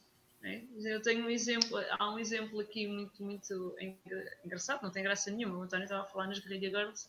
Um, a minha filha também trouxe para casa um exercício interessante, que era um exercício sobre uh, uma série de artistas importantes. Acho que trazia seis exemplos de artistas importantes que eles tinham que identificar através da fotografia. Os seis eram homens. Não vi uma única mulher. Um, pronto, eu realmente, como também sou próxima deste, destas questões, e até estou a ler um livro agora bastante interessante que se chama uh, As Mulheres Invisíveis, uh, que fala nestas questões, que é o António uh, também estava a trazer isso para a conversa, que era a questão das mulheres cientistas, por exemplo. Portanto, temos, há, há um não lugar até de, de, das mulheres, parece que elas não tiveram a importância que tiveram na história. É... Sim, também parece que, que, que vocês todas disseram e mencionaram, uh, pronto, para além das questões jurídicas uh, e tem a ver com legalidade, não é? E com, de algum modo estão protegidas por diversas convenções até, uh, que acabam por não ter praticamente efeito ao, ao nível prático nas nossas, nos nossos países e nas nossas localidades. E, para além disso, um, o que ao fim e ao cabo há de comum, julgo que seja a necessidade de criar uma nova ecologia de saberes, não é?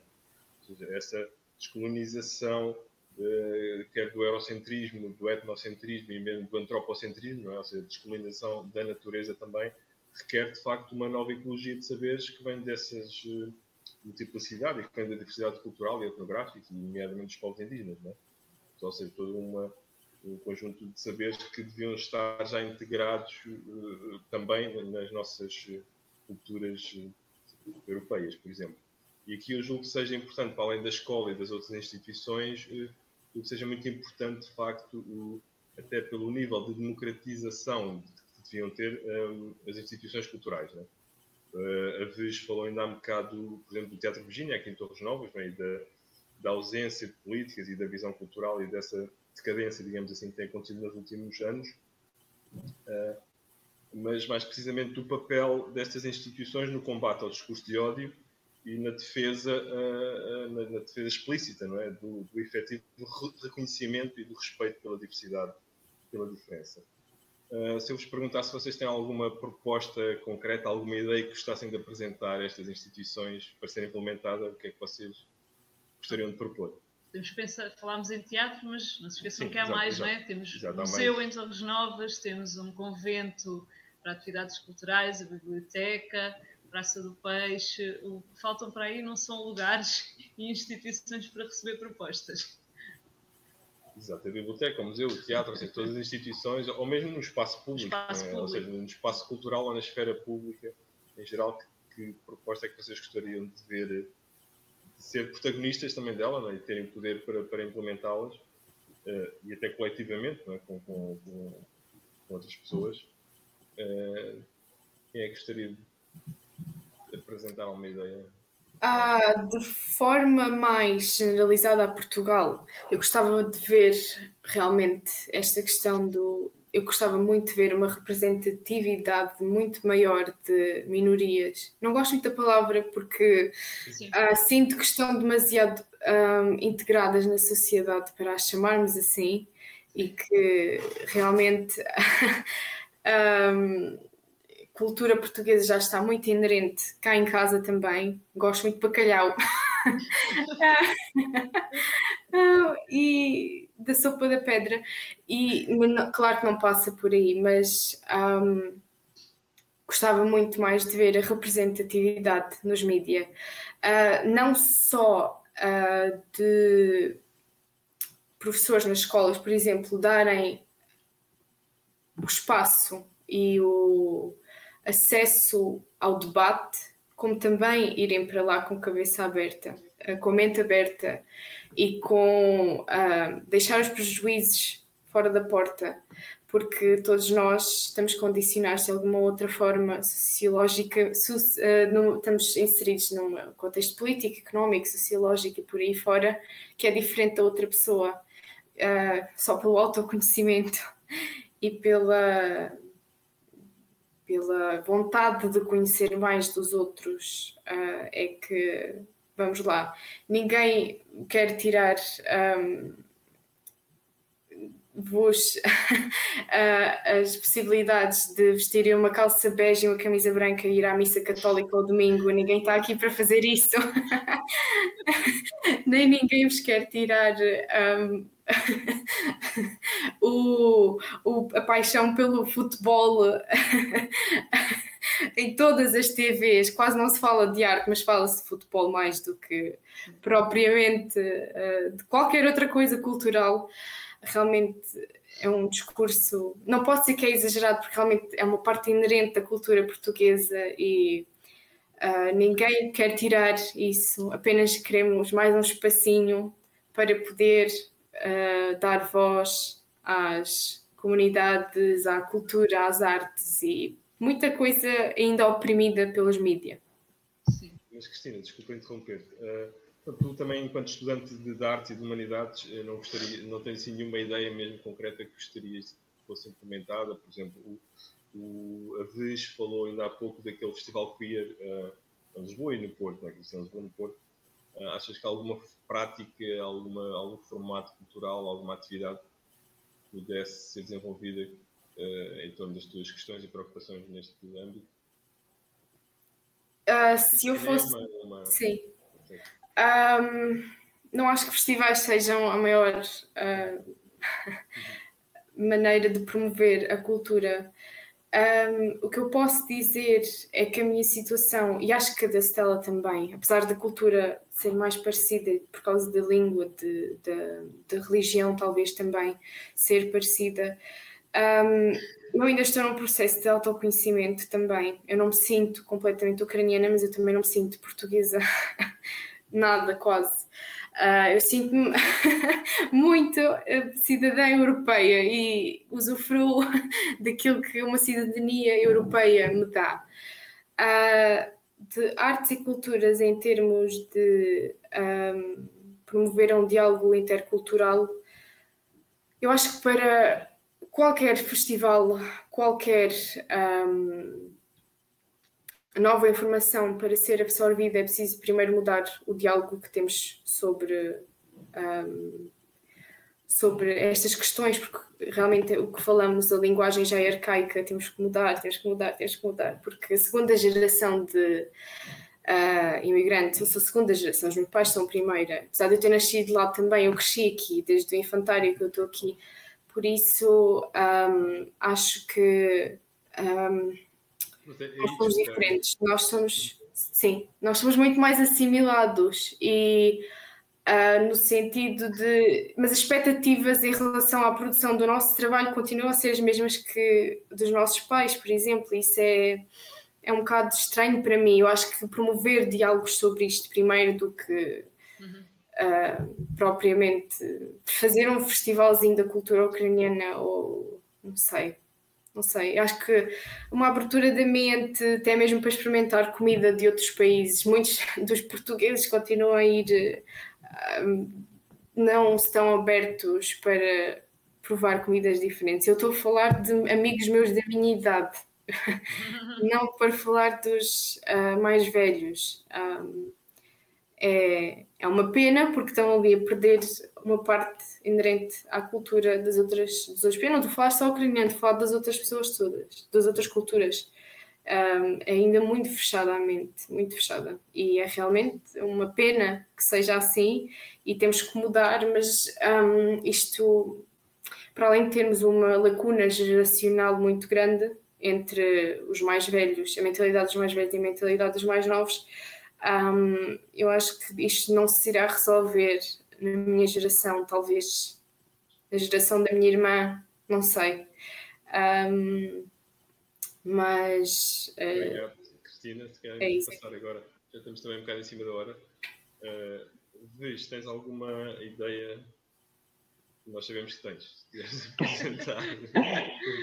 uh, pois, uh, eu, eu, acho que é uma pena o município de Torres Novas ter seguido por este caminho de divisão e de.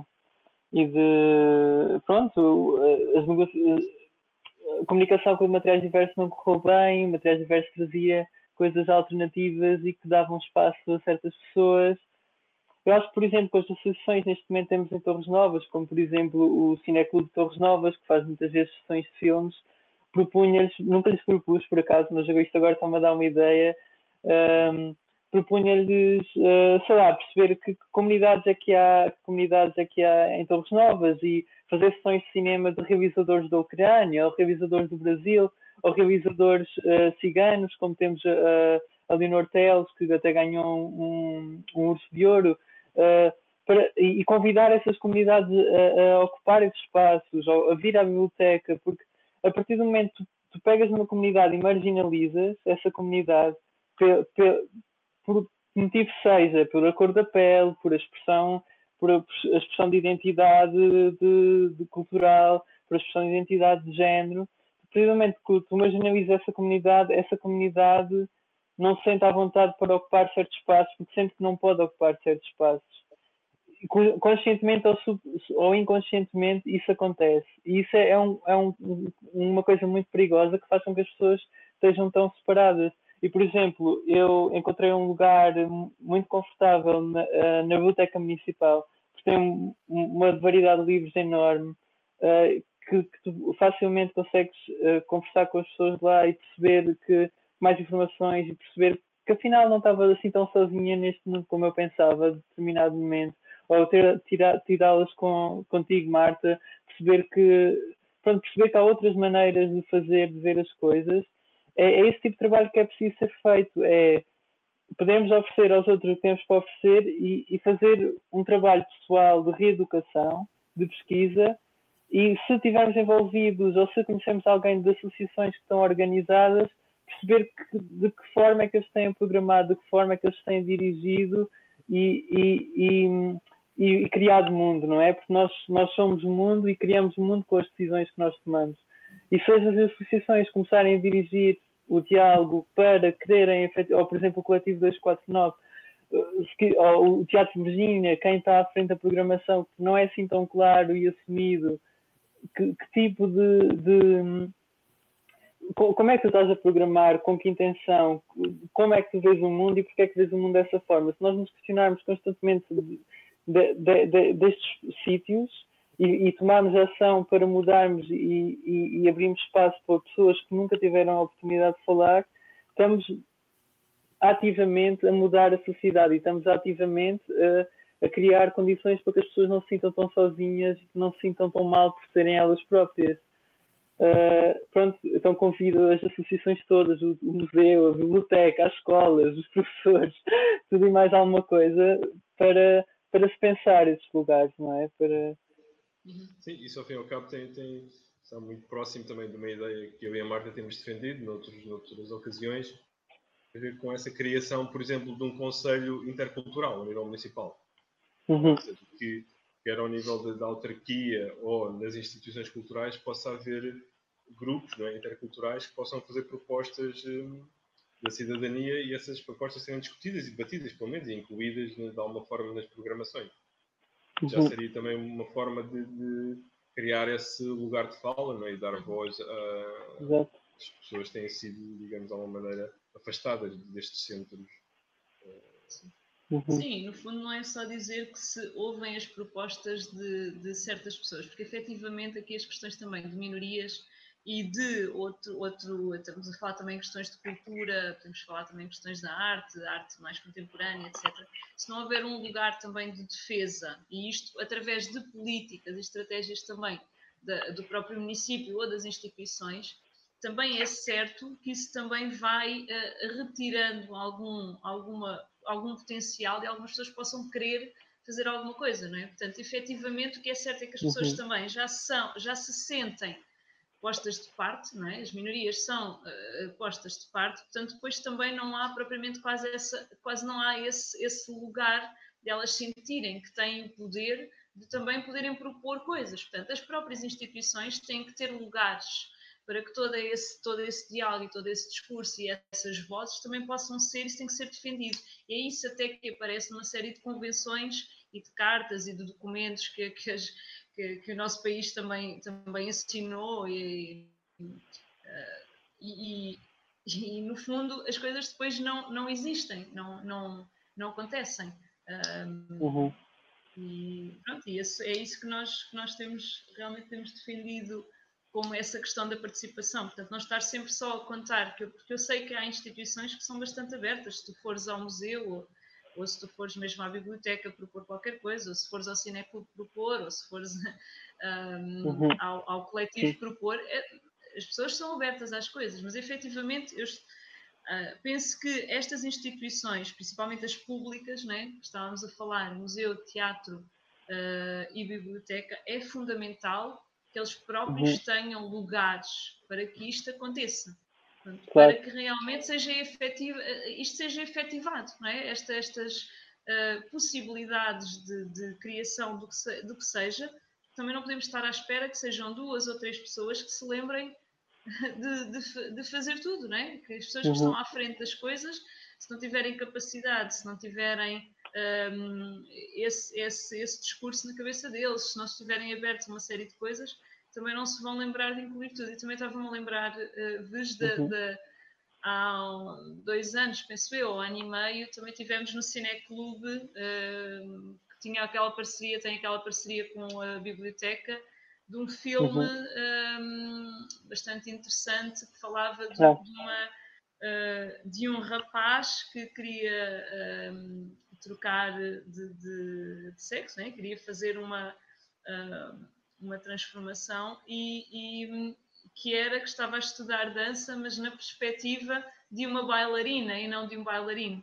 Uh, uhum. que é bastante interessante esta, esta questão também para nós que somos desta área não é? da, da dança claro. também é interessante é, uhum. é, essa, essa pessoa não queria estudar dança como um uh, homem mas queria estudar dança como uhum. uma rapariga isto também para uhum. dizer que realmente há, este, este filme eu acho que tinha uma importância, uh, tinha um, um, era importante e pá, passou um bocado ao lado, penso eu, até de, de, muita gente, e podia ter, podia ter explotado outros uhum. debates, uhum. outras conversas, não é? À volta daquilo, claro. ter, à volta daquele, só daquele filme, podia ter existido uma série de conversas, debates, livros sobre, uh, não é? Podia ter aberto claro, ali claro. uma. Pronto, uh, Sim, isso, isso é muito importante na altura, lembro-me lembro bem e acho que pronto, não, não, não foi muita gente, mas acho que ainda foi assim uma quantidade boa de pessoas e que no final ainda houve debate, que também foi uma coisa muito positiva uhum. uh, sobre essa, essa bailarina trans que, que, estava a estudar dança clássica. Uh, e, acho que, e acho que é preciso mais, e acho que é preciso. Uh, pronto, fiquei muito satisfeita quando isso aconteceu e acho que e agora quando estava a falar, até, até também, também, é engraçado estar a falar disso, porque também me lembrei dessa, desse momento, porque sinto que foi um momento assim fulcrado e que eu fiquei, uau, as pessoas, pronto, as pessoas aqui das associações que eu até, até então mal conhecia, estão mais atentos a, estes, a estas coisas do que eu pensava e sabe, e têm, têm referências uh, que vão para além do, do que eu estava à espera. Uh, e, e isso, foi, isso foi algo muito importante e precioso e isso é fruto de, de, de muitos anos, muito provavelmente, de muito bom investimento em políticas culturais. E que agora a Câmara Municipal está a beneficiar de apoios, porque historicamente apoiou muito uh, as políticas culturais de uma maneira muito boa, só que não está a pôr em prática e está-se a aproveitar disso. E acho que é muito importante que as pessoas tenham noção disso e que reivindiquem uh, o teatro, que reivindiquem o Convento do Carmo, porque esse espaço foi com dinheiro que é para a cultura, que é para as pessoas se expressarem, encontrarem o seu lugar, o seu lugar e ativar diálogos e incluir as pessoas. Stella. Bem, eu uh, agora falou-se muita coisa e eu queria um, até primeiro partir do que a primeira a Cristina tinha dito, que antes que, obviamente, que estas um, de, digamos, comida e cultura sejam pós, é importante que haja o diálogo. Uh, eu estou completamente de acordo com isso. Um, e pronto, dentro da minha área, que é um pouco mais ligada até ao cinema, um, eu vejo isto tudo que de facto o, o visual é algo que ajuda bastante uh, a criar até estas discussões. E até como agora vocês falaram desse filme que parece fantástico, de facto o filme criou algum debate para as pessoas que lá estiveram, criou algum debate. E isto é também algo que eu vejo na minha própria educação. Um, uma das disciplinas que o meu curso oferece chama-se um, é Queer Film and Documentary. E eu antes de ter tido aquela disciplina não tinha a noção do leque diverso e lindo que existe do cinema uh, LGBT e há tantos assuntos diferentes que as pessoas não têm a noção, um, até da própria, por exemplo, a ligação. Nós tivemos uma aula que foi só sobre os filmes LGBT sobre a SIDA, porque há uma ligação muito intrínseca entre os dois assuntos. E muito do tabu que a SIDA tem provém do facto de a doença ter começado por afetar a comunidade LGBT, nomeadamente principalmente os homens homossexuais. E ao ver os filmes, uh, a minha turma foi do género um, uma porta para que se começasse a discutir e que houvesse o interesse por saber mais sobre o movimento, saber mais sobre a luta contra a SIDA e todo esse tipo de uh, discussões. Então, eu acho que de facto um, o cinema, uh, a arte visual é muito importante e pode ser, pelo menos a meu ver, uh, um ponto uh, para abrir estas discussões e fazer com que as pessoas se interessam, porque às vezes ver a imagem aquilo choca e pensam, uau, eu tenho, há que falar aqui. Uh, pelo menos dessa é a minha experiência. Até do, do vídeo que eu fiz, o choque de muitos uh, familiares e pessoas que me conhecem, de saber que isto é uma coisa que eu passo e que passei. Uh, o choque visual de me ouvir a dizer aquilo uh, foi o que levou muita gente a mandar mensagem a perguntar ah, para discutir o assunto. Então, eu acho que assim, promover o cinema, promover, sei lá, uns fins de semana em que se passam filmes direcionados tanto uh, ao cinema brasileiro, ao cinema queer uh, da Europa do Leste, que também, mesmo dentro de agora desta disciplina, existem tantos filmes da Europa do Leste uh, que são queer e que são fantásticos. É, é um mundo por descobrir e o público geral não tem a noção. Uh, pronto, é um mundo por descobrir e eu estava a dizer que estes filmes existem, estão lá e eles fazem as pessoas pensar e dão essas oportunidades às pessoas para pensar e discutir. Então eu acho que realmente promover um, estes filmes e criar, sei lá, um fim de semana em que se passa filmes ligados a estes assuntos uh, possa promover o início da discussão. Uhum. Exato. Pois, para nós, pronto, também tá, já temos para mim, para a Marta e para o eh, alguns de vocês também, alguns de vocês já devem ter essa experiência, ou seja, para que isso realmente aconteça, uh, tem que haver, e para que essa exigência, essa reivindicação tenha alguma prática e efetiva, temos que ser nós a propor, não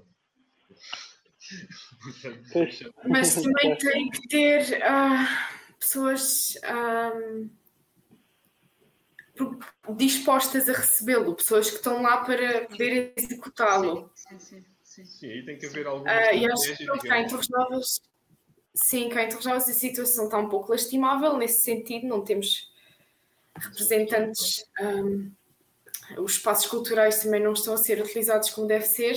Uh, antes de qualquer uh, promoção de diálogos e de culturas e de, de noites de cinema e clubes, uh, eu acho que um, parte mesmo da política de cá, da Câmara. Sim, mas é, isso depois quer dizer, é interessante porque iríamos parar até se calhar a Constituição, não é? Onde a Constituição da República Portuguesa, neste caso, em que diz que de facto os cidadãos é que são os soberanos é? em termos políticos.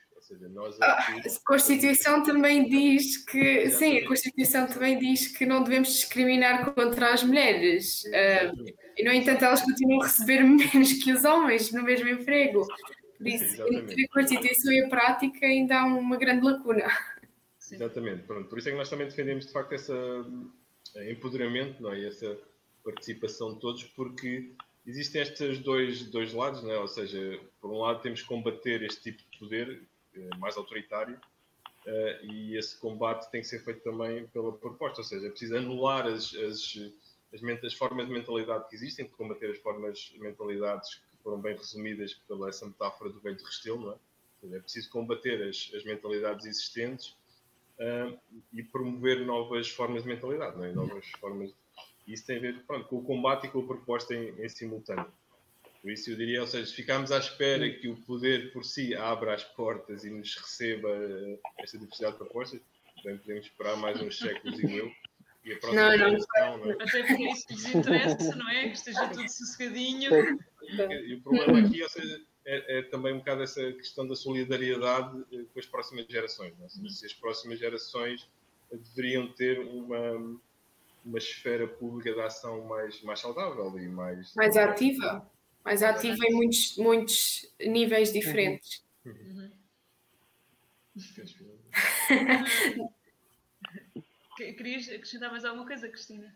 Uh, não, eu acho que espaços culturais como ter andado na escola da Marta, uh, o clube cá todos nós, o de dança sempre vai estar aqui, opa, abre muito a mentalidade e acho que o contacto com, das crianças com as artes uh, abre muito uh, as mentes e mesmo depois não concordando com aquilo que os pais dizem, uh, o ter confiança em expressar as suas opiniões claro. também, também é muito importante. Uh, pronto, parte disso. Então, se calhar gostávamos que vocês deixassem alguma nota final se quiserem. Um, vamos despedir entretanto. Se alguém quiser dizer alguma coisa, uh, alguma nota vos. Uh, sim, quer só dizer que é importante uh, plantarmos regarmos e adubarmos muito bem a empatia, isto para toda a gente, e que o diálogo é a coisa mais importante neste momento, que, que devemos as pessoas a dividirem-se ao máximo, a apontar os dedos, a gritar umas com as outras. É importante percebermos que, por mais que sejamos marginalizadas, que, que se tivermos alguma calma e se, se processarmos a informação e dialogarmos com, com o opressor, talvez consigamos chegar mais longe e talvez consigamos mais respeito e eu sei que nem sempre é fácil e não estou a dizer que, que, que todo o tipo de raiva não é desejável, porque algum é, porque às vezes precisamos mesmo de, de, de assegurar que ficamos bem, não é? E de nos lixar, de nos soltarmos de, de certas maneiras de, de, ver e de fazer. Uh, mas pronto, deixo, deixo só essa nota. que é importante que as pessoas se amem e que brinquem mais também e que se descubram a si próprios e que se aceitem e que projetem isso nos outros antes de qualquer preconceito ou antes de qualquer noção de que o que é que o outro é suposto fazer. Uhum. É, perceber de onde é que isso vem e, e, como é que mudar isso em si para respeitar melhor as outras pessoas no geral. Cristina, alguma nota final? Partindo daquilo que a uh, Vez disse, uh, o autoconhecimento, o querer ser curioso e aprender mais, não só sobre os outros, mas primeiro sobre si mesmo e depois sobre os outros. Um, a promoção uh, de, nas escolas, opa, tudo parte da escola, para mim, parte do infantário, parte da escola, parte de como dialogamos com as criancinhas, nós pensamos que elas não percebem nada, mas elas percebem tudo. O berço da nação é ali e o berço da cultura é ali e o berço de interculturalidades também está ali. Um, e é, é isso, é partir de nós mesmos com muito mais amor e empatia. Empatia aqui é, é a palavra-chave uh, perante os outros. Uh, não há o outro, há apenas o que é diferente. Não é mau nem certo, nem errado, nem bom. É diferente e é aceitar, é dialogar sobre. Um, realmente o que com uma, com uma política um pouco uh, desorganizada aqui no município, uh, devemos cada vez utilizar mais plataformas como esta, como os podcasts, a internet, as redes sociais, o divulgar, o divulgar e divulgar e divulgar, até realmente talvez podermos bater à porta dos, uh, dos uh, governos municipais e é assim, é assim, é o diálogo, mais amor e autoconhecimento para partir para o mundo, uma mente aberta. Sim. Stella. Um, eu acho que as minhas colegas já disseram tudo, portanto, o que eu acho que eu queria acabar era para quem ouça o podcast, uh, às vezes um, estes comportamentos e um, estes pensamentos, digamos, mais arcaicos, partem muitas vezes da ignorância. E, portanto, uh, convido quem ouça, um, se conhecem alguma pessoa, tenham algum amigo, alguém, uma, uma pessoa com quem trabalham, que seja parte destas ditas minorias, um, conversem com eles, uh, perguntem com eles, uh, perguntem-lhes coisas uh, sobre quem eles são, sobre a Terra, interessem-se, peçam desculpa se se aperceberem, façam também uma introspeção sobre os vossos comportamentos, que muitas vezes há coisas que saem da boca para fora que no, no momento não percebem, mas que de facto magoam e que provêm de, de estereótipos e de ideias já racistas e homofóbicas, entre outras. Então, uh, dialoguem com o outro, uh, olhem para quem são e comecem a partir daí. Que eventualmente acho que vai demorar, mas eventualmente acho que podemos chegar a, um, a uma vivência melhor. Sim. Um Pronto, vocês falaram aqui algumas palavras-chave, acho eu, neste, nestas notas finais, entre o amor e a empatia. Uh, eu gosto de acrescentar sempre a fraternidade, se calhar é mais ligada à minha geração essa palavra do que à vossa, mas uh, penso que isso é, é fundamental. Uh, penso que isso é fundamental. Um, queria também deixar uma nota pessoal de, de, de reencontro com, convosco. é sempre bom voltar a encontrar-vos e ter, ter partilhado pessoalmente uh, a minha vida com vocês, que sabem que eu sou apologista de, do aprender com os alunos, não é?